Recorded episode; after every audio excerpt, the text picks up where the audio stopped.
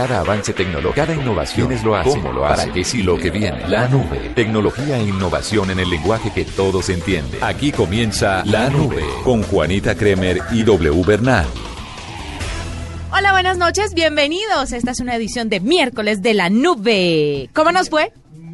Muy bien, muy bien, muy bien. Estaba por acá lejitos del micrófono, pero aquí estoy.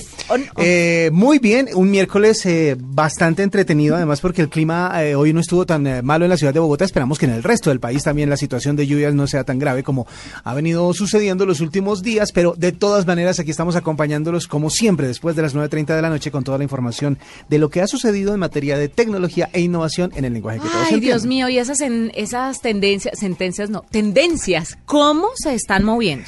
Bueno, pues hoy se dio la famosa reunión entre el presidente Santos y el expresidente Álvaro Uribe con la participación también de otro, otro expresidente, eh, Pastrana, lo que hizo que las redes sociales estuvieran bastante agitadas con el tema.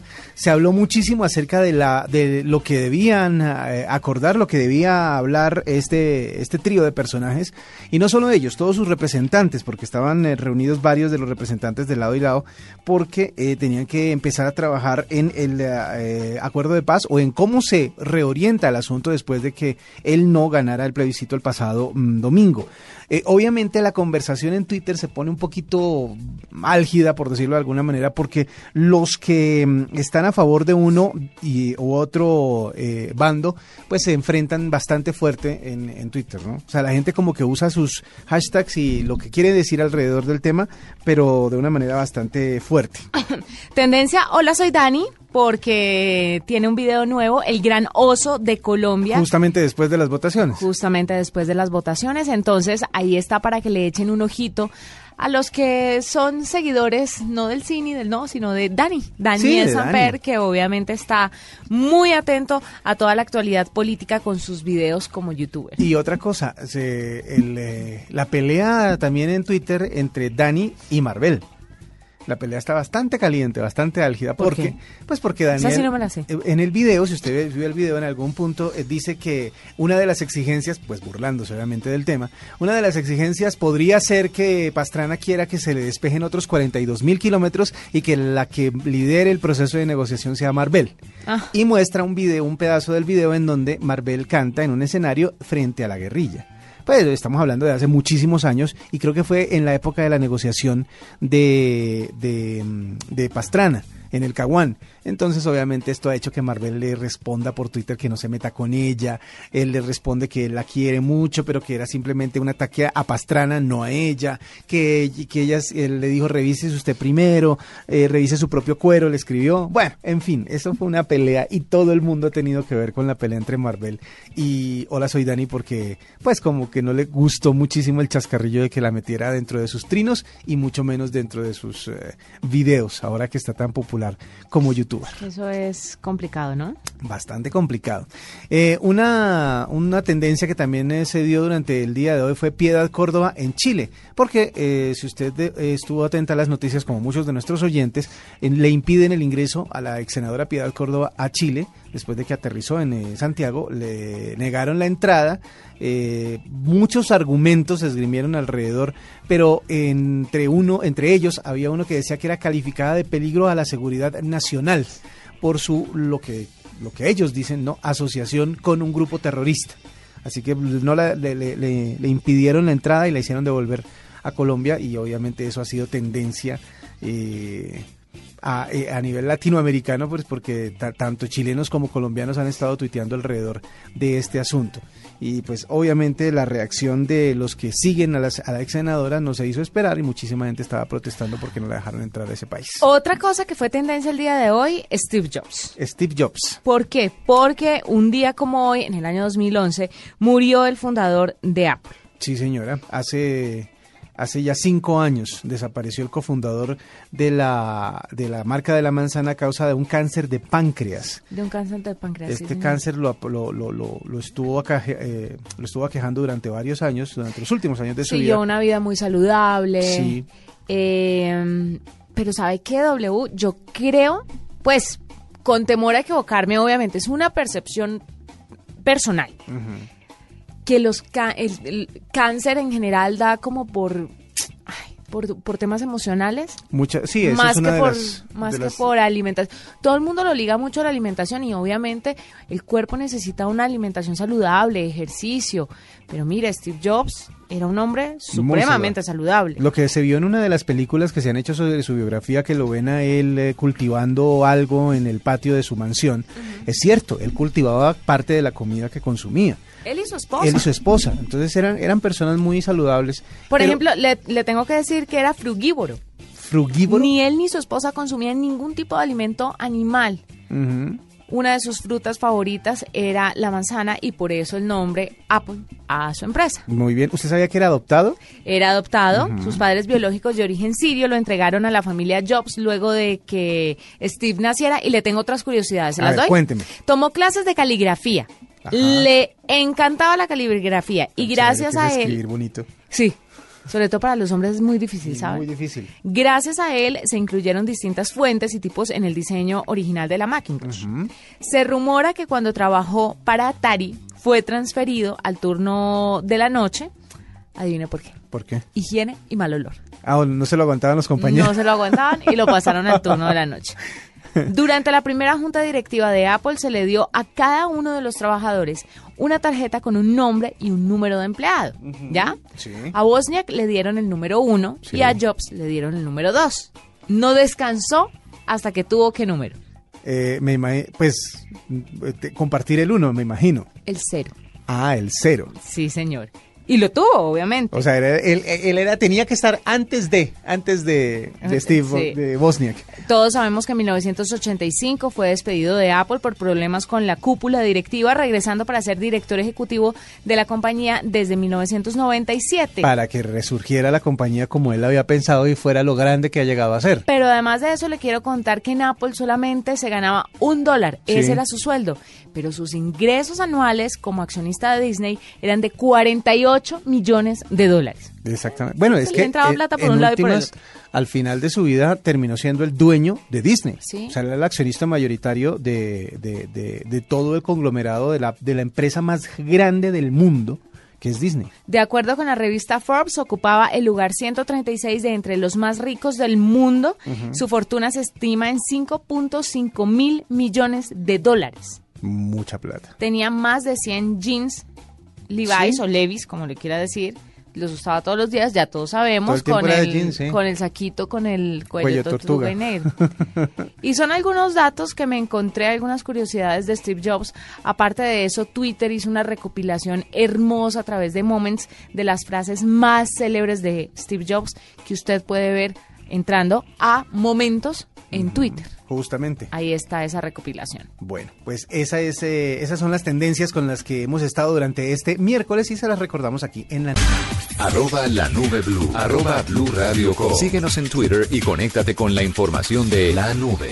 Doble, le tengo una invitada al día de hoy. Se llama Victoria Eugenia Cabrera y ella es especialista en psicología infantil y coordinadora de investigación del Instituto de la Familia de la Universidad de La Sabana. Y es que resulta que ahora hay una nueva tendencia y es educar a los niños por WhatsApp. Bueno, tiene muchísima lógica, porque si los niños están pegados a esta red para poder comunicarse, pues esa puede ser una buena fuente de conocimiento. Para que nos cuente un poquito sobre el tema y qué es lo que opina de esta, de este uso de esta herramienta para educar a los niños, que a la larga sabe que está con el lema del programa. No estamos en contra de la tecnología, vamos con ella de la mano. Exactamente. Tenemos a Victoria con nosotros. Victoria, bienvenida a la nube. Muchas gracias. Buenas noches. Bueno, Victoria, cuéntenos un poquito sobre cómo ve usted el tema de educar a nuestros niños por WhatsApp. ¿Es una buena idea o tal vez no tanto? Es una muy buena idea, eh, sino que hay que saberla manejar.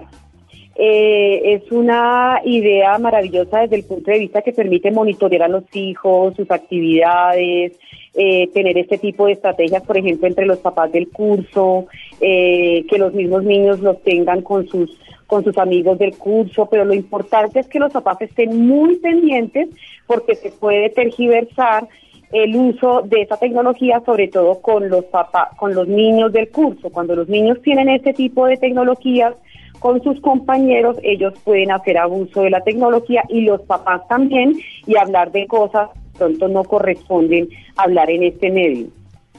Sí, eh, la, mm, muchas veces se piensa, hoy, y sobre todo los que han analizado el tema del uso y del consumo de la tecnología por parte de los menores de edad durante esta época y con las como con las características que tiene esta generación, han dicho que el usar tanto, sobre todo esta red o este, este, esta forma de comunicación como es WhatsApp, hace que la gente se aísle y que únicamente se comunique a través del, del smartphone o a través del computador.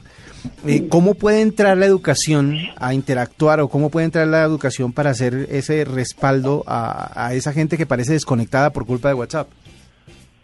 Sí, eso es cierto. Por ejemplo, una llamada de cumpleaños, una llamada de felicitación, de reconocimiento eh, o de duelo, jamás podrá ser reemplazada eh, por un mensaje de WhatsApp. Estas diferencias eh, hay que tenerlas claras, en donde la gente tiene que ver que ese contacto de la voz con la otra persona es importantísimo porque ahí se nota la emoción de la otra persona o la tristeza, el afecto que lleva consigo y jamás podrá ser reemplazado por un emoticón. Entonces, eh, ahí es donde insisto que el abuso de la tecnología o el mal uso de este medio puede llegar a tergiversar eh, el uso del mismo. Por ejemplo, cuando los papás pueden pedir apoyo entre ellos eh, para, para la educación del hijo, ¿ustedes qué opinan? Eh, mi hijo va a ir a tal fiesta, ustedes ya lo dejaron ir, o por ejemplo, ¿qué opinan de, de este tema que me está poniendo mi hijo? ¿Ustedes qué saben? Ese apoyo entre papás es muy valioso, ¿no? Entonces, eh, pero no quiero que se llegue, por ejemplo, o sugeriría que no se llegue hasta tal punto de, dígame cuáles son las tareas para mañana, por ejemplo, ¿no? Entonces me parece grave que esta decisión de las tareas, este tema o este asunto de las tareas que le compete al hijo, los papás estén supervisando sus actividades a través del WhatsApp que tienen ellos. Exactamente, y es que le quería contar, W, y para contextualizar a Victoria, lo que pasa es que salió un artículo que hablaba sobre los chats que utilizan los papás, sobre todo en relación al colegio, pero en algún punto la utilización de estos chats escolares, digámoslo así, entre padres de familia, lo que hace es invadir un poco la privacidad de sus hijos diciéndose entre ellos qué opina, qué piensa, qué pasó, se pelearon, no se pelearon. Y el artículo mismo dice que los niños tienen una autonomía y que tienen una vida privada que en su momento le contarán a sus papás y que no debe ser público y menos a través de un chat por WhatsApp. ¿Esto está bien visto o no? Porque es que mire que yo, yo trabajo en otro programa, Victoria, y el día de ayer hablábamos precisamente de llevar a las niñas al ginecólogo. yo decía, si yo llego a tener una hija, yo quiero entrar con ella al ginecólogo hasta los 18 años, para que me cuente que, para yo estar enterada, obviamente. Y mis compañeras, que son mayores que yo y tienen hijas más grandes, me dijeron, no, tú puedes hasta los 14 años. Y dije yo, o sea, ¿desde qué, hasta qué punto mi hija es un individuo que yo no puedo controlar? Sí, en esa medida, pues el uso de estas tecnologías puede llegar a ser nocivo. O sea, esa decisión de llevar a tu hija eh, al ginecólogo y estar presente en la cita con ella, yo no diría una edad como tal de acuerdo con tu consulta.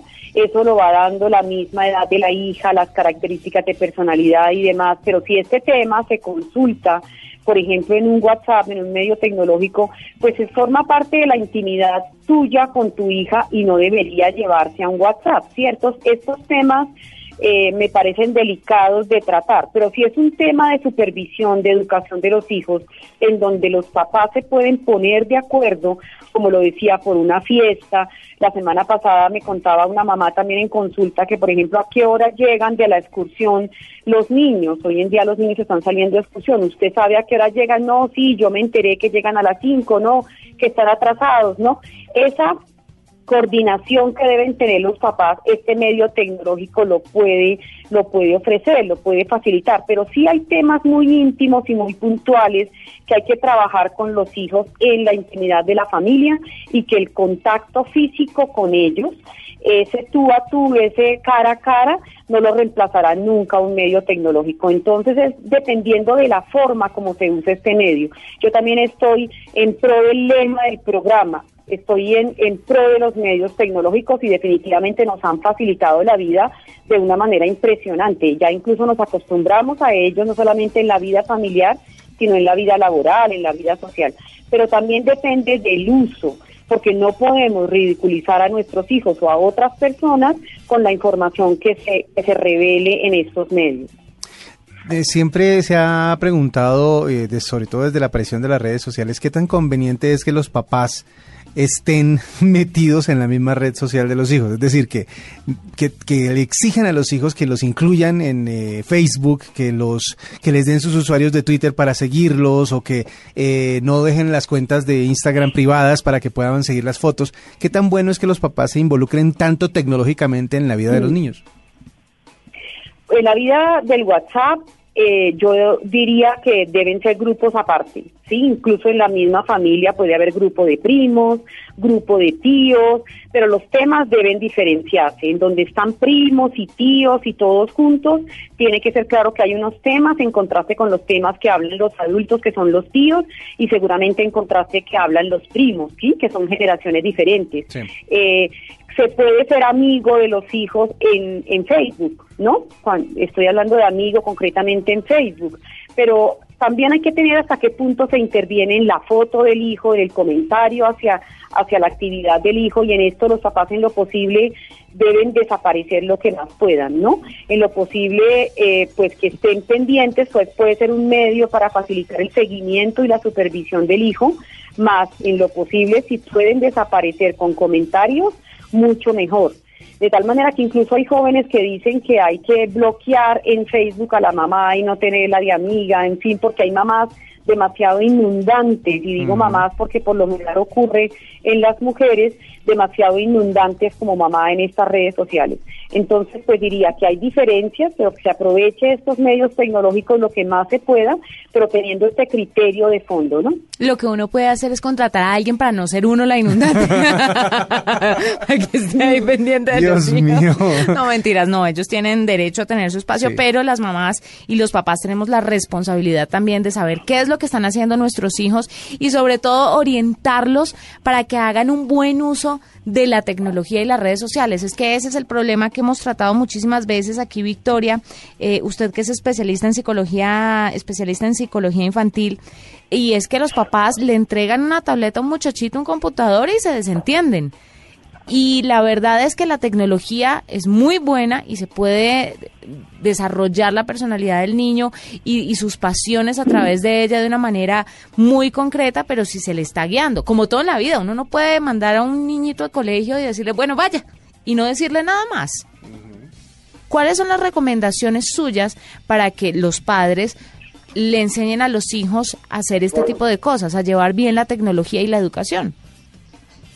Que estén muy pendientes. Si le dieron un celular o una tableta, que supervisen, que cuando estén accediendo a este tipo de medios que son muy positivos, insisto, eh, supervisen esas actividades, o sea, que los papás sepan a quién están aceptando como amigos en Facebook, cuál es el grupo que tienen, eh, que más que esté supervisando y esté pendiente de las conversaciones con los niños y cuando son eh, niños, denle criterio para poder tomar decisiones y que progresivamente los van soltando. En la adolescencia es muy difícil estar encima de los hijos y como insisto puede llegar a ser inundante estar tan metidos en esos en esos medios tecnológicos, pero si se le ha dado criterio al hijo desde edades tempranas, pues el adolescente progresivamente lo va a saber manejar con todo el criterio eh, ético que esto implica. Perfecto, es Victoria Eugenia Cabrera, especialista en psicología infantil y coordinadora de investigación del Instituto de la Familia de la Universidad de La Sabana. Gracias por estar con nosotros y por aclararnos este tema de la tecnología y la educación de nuestros hijos. Que es eh, la manera en que se está moviendo el mundo actualmente y si los papás no se ponen como a tono con el tema de cómo manejarla, pues obviamente van a tener inconvenientes en sus relaciones con los hijos. Bueno, para eso también está la nube. Doble, cuéntemelo. ¿Quiere que se lo cuente? Nuevas funciones. Nuevas funciones de WhatsApp porque se quiere convertir en un nuevo Snapchat. Resulta que eh, WhatsApp anunció eh, el pasado lunes nuevas funciones para que la gente tenga la oportunidad, por ejemplo, de recortar fotografías, pero más allá de eso, que ya es algo que se puede hacer, usted puede poner una foto en WhatsApp y puede recortar la parte que quiere que se transmita como mensaje, ya puede potenciarlas, ya puede crear mm, eh, o va, a tener más herramientas mejor para poder enviar esas fotografías. Como por ejemplo, ¿qué es lo que más le gusta a usted poner en sus fotos en Snapchat? o en eh, Instagram, los filtros, ¿no es verdad? Las coronitas, las caritas. Ahora WhatsApp. los stickers. Los stickers. Ahora WhatsApp está eh, prometiendo que se pueden agregar emojis, texto, eh, pintar con un plumón digital sobre la imagen o el video antes de enviarlo. Este texto que se agrega a la foto se puede cambiar de tamaño, la ubicación de la pantalla, el tono. Mejor dicho, muy parecido a cómo funciona Instagram y cómo funciona Snapchat. Así que si usted es de las que, le, que se quejaba porque WhatsApp no permitía hacer eso a la hora de compartir fotos, pues ahora sí se puede están eh, tratando de implementar cosas que son atractivas en otras redes en las que la gente usa mucho para ver si de pronto hacen que la gente se quede ahí, no se vaya a buscar otras opciones. ¿Usted ha utilizado últimamente Spotify? Eh, ¿Sabe que no? Yo, yo, yo tengo dos eh, aplicaciones para oír música. Una de ellas es Spotify, pero únicamente la uso cuando alguien me recomienda alguna lista. Tengo que ser claro con, con cómo estoy usando la, la, la, pues, plataforma? Yo hace unos días sí traté de utilizarla, pero se me cerraba o no le daba play correctamente a las canciones que quería. Bastante complicado. Yo utilizo, obvio, la versión gratuita. Mm, sí. Todavía no me he subido al tren del pago. Digamos que hay muchísima gente que está haciendo lo mismo. Claro. y, es, legal, no estoy haciendo nada, Está haciendo nada raro. Pues resulta que Spotify investiga la posible infección con un virus de su versión gratuita. He ahí. El conocido servicio de música en streaming Spotify estaría infectando los computadores o los, los dispositivos de sus abonados mediante, el mediante el conocido malware o software malicioso que se infiltra en un computador y actúa en forma autónoma sin el conocimiento del usuario. Y por eso es que a veces falla. Entonces es un llamado para que las personas estén atentas y pues obviamente redirijan sus gustos mientras que Spotify arregla esta falla. Sí, es, ese, soluciona este problema. Lo que pasa es que mucha gente eh, no se, no cree que este tipo de contaminación se pueda dar en plataformas tan estables y tan fuertes como Spotify.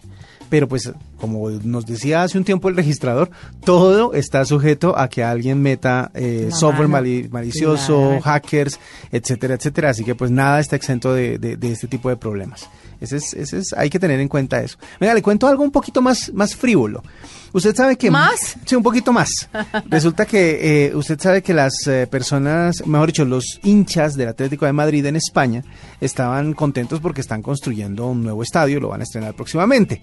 Pero resulta que como todos los eh, elementos han, han, incluido un montón de tecnología en su, en su construcción natural, ya un estadio no es un espacio de concreto, grande donde está la cancha al centro y lo único que se preocupa a la gente es dónde se va a sentar, cómo es la cancha y cómo se va a iluminar, sino que ahora ya tiene más tecnología alrededor de cómo se proyectan cosas. ¿Usted se acuerda de la inauguración de los Juegos Olímpicos de Beijing, por ejemplo? ¿Cómo se proyectaban cosas en las paredes del estadio? Impresionante. Una cosa impresionante. Pues bueno. Y hemos tenido varios, varios Juegos Olímpicos, pues el de Londres y el de Brasil, pero el de Beijing a mí me pareció una cosa... Era increíble. Sí. O sea, era increíble y sobre todo para la época en que se hizo. Es que ya pasaron más de eso fue que, ¿cuáles fueron los Olímpicos? 2008 creo. Sí. Más, no. Ocho 2008? años ya han pasado. Sí, exactamente, de esos Olímpicos, sí, porque fueron Beijing, Londres y, y Río, que fue este año. Sí, en el 2008, eso era algo novedosísimo y aún todavía sigue impactando la imagen de lo que se vio y lo que se proyectó en el Estadio Olímpico de Beijing cuando se inauguraron esos Juegos.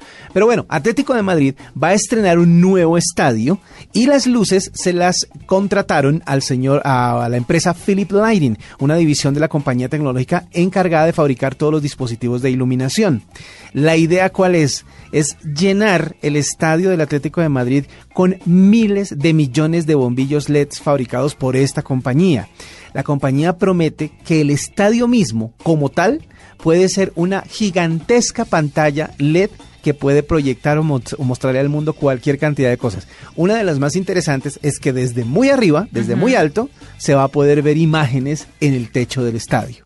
O sea, va a ser bastante curioso, pero va a ser interesante ver lo que se puede hacer, lo que se puede proyectar y cómo pueden jugar con la cantidad de imágenes que se pueden eh, eh, transmitir a través de los millones de bombillos LED que ya están prometiendo eh, instalar en esta en este estadio. Esto va a marcar la pauta para que futuros estadios, sobre todo por ejemplo los que se preparan para el Mundial del 2018 en eh, Rusia o los del 2022 en Qatar, que yo creo que esos van a ser los más, los más tecnológicamente avanzados, pues incluyan esta nueva tecnología. Sí, el de Qatar va a ser el, más, yo creo que el más avanzado va a ser ese. Y le quiero contar otra cosita. Después de innumerables escándalos y temas relacionados con espionajes y filtración de datos, los usuarios eh, del Messenger de, Facebook van a tener al fin conversaciones secretas. Ah. Encriptadas. O sea, la famosa encriptación que tanto le agradecieron a los de WhatsApp y que tienen otros, eh, otros sistemas de mensajería, ya llegó entonces al Facebook y ya llegó al Messenger de Facebook. Pues usted sabe que Telegram empezó con esto, si no estoy no sé si antes estuvo online, pero yo lo supe primero por Telegram. Luego WhatsApp empezó como a darse cuenta que necesitaba incluir este tipo de servicios y empezaron a cifrar los mensajes entre los usuarios. Pues ahora parece que después de mucho tiempo Facebook Messenger le va a ofrecer conversaciones secretas a todos sus usuarios gracias a un sistema de cifrado extremo, pero extremo es extremo. Entonces, ahí lo van a tener. Ha llegado a la totalidad de 900 millones de usuarios esta aplicación de mensajería, entonces ya es hora de que los que utilizan el WhatsApp, el Messenger Facebook, el Messenger de Facebook, tengan sus conversaciones bien blindadas para que nadie les esté chismoseando la vida. Bueno, y para los desarrolladores, los que les encantan las versiones nuevas de las cosas, eh, recuerden que eh, se liberó ya el beta del iOS 10.1, del Watch OS 3.1 y del tvOS 10.0.1. Son las nuevas versiones de los sistemas operativos de Apple para las diferentes plataformas, o sea, para los iPhones, para los relojes inteligentes y para el Apple TV, para que puedan eh, trabajarle y para que puedan analizarlo a ver si encuentran encuentran algún tipo de falla, reportársela a Apple, pero de todas formas, muchísima gente que no es que sea tan tecnológicamente avanzada, pero que le gusta jugar con las cosas nuevas, pues ya está pendiente de cuándo van a poder tener esos sistemas operativos en, eh, a su disposición para revisarlos, para chequearlos. Bueno, y así terminamos por la noche de hoy. Eh, recuerden que tenemos,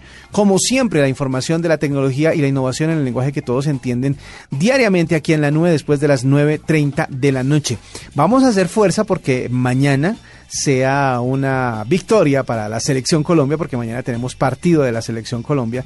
Esperamos a ver que la, que la selección cumpla con el objetivo de eh, lograr eh, llegar a la llegar o mejor eh, ganarle a Paraguay allá en su casa. Por lo tanto, no vamos a estar con ustedes mañana jueves, pero los esperamos el próximo viernes después de las 9.30 de la noche para terminar de contarles lo que ha sucedido en materia de tecnología e innovación en el lenguaje que todos entienden. Que la pasen bien. Chao. Hasta aquí la nube. Los avances en tecnología e innovación de las próximas horas estarán en nuestra próxima emisión. La nube. Tecnología e innovación en el lenguaje que todos entienden. La nube por Blue Radio y bluradio.com. La nueva